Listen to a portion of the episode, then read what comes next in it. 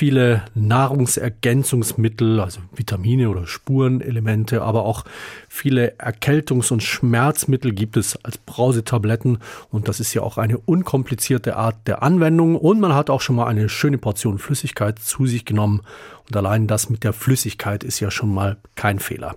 Aber dafür könnten die Brausetabletten in anderer Hinsicht problematisch sein. Das zeigt eine aktuelle Untersuchung vom Universitätsklinikum des Saarlandes. Viele Brausetabletten enthalten nämlich sehr viel Natrium und das ist aus medizinischer Hinsicht nicht ganz optimal. Anja Braun aus der SWR Wissenschaftsredaktion mit Einzelheiten. Gerade die Kardiologen schlagen Alarm und weisen auf den versteckten Natriumhydrogencarbonatanteil in Brausetabletten hin. Denn eine gesteigerte Natrium- oder Kochsalzzufuhr geht mit erhöhtem Blutdruck einher und erhöht das Risiko für Erkrankungen wie Schlaganfälle oder die koronare Herzkrankheit.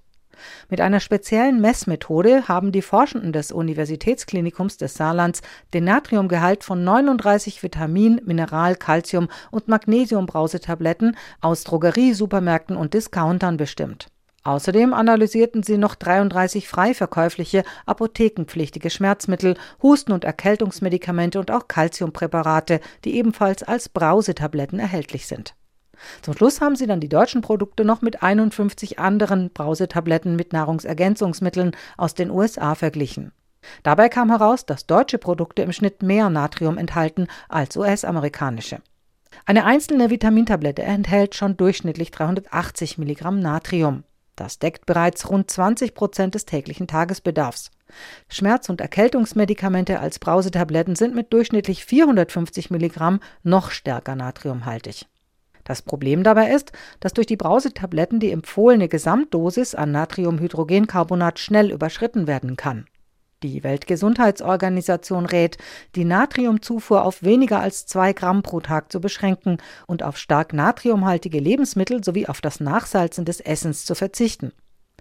Professor Ulrich Kintscher von der Deutschen Gesellschaft für Kardiologie warnt allerdings, in Deutschland liegt der durchschnittliche Wert weit darüber. Die Forschenden fordern deshalb mehr Transparenz für die Verbraucherinnen und Verbraucher. Die Angabe von Natrium auf den Verpackungen von Brausetabletten solle verpflichtend werden. Denn vielen ist gar nicht bewusst, dass in den Brausetabletten viel Natrium enthalten ist. Auf Produkten aus Drogerien und Supermärkten muss das gar nicht angegeben werden. Das Forschungsteam regt auch an, die Zusammensetzung der Brausetabletten zu überarbeiten und wenn möglich Natrium einzusparen. Zu versteckten Natriumquellen zählen übrigens nicht nur die Brausetabletten, sondern auch Lebensmittel wie Wurst, Käse oder Ketchup.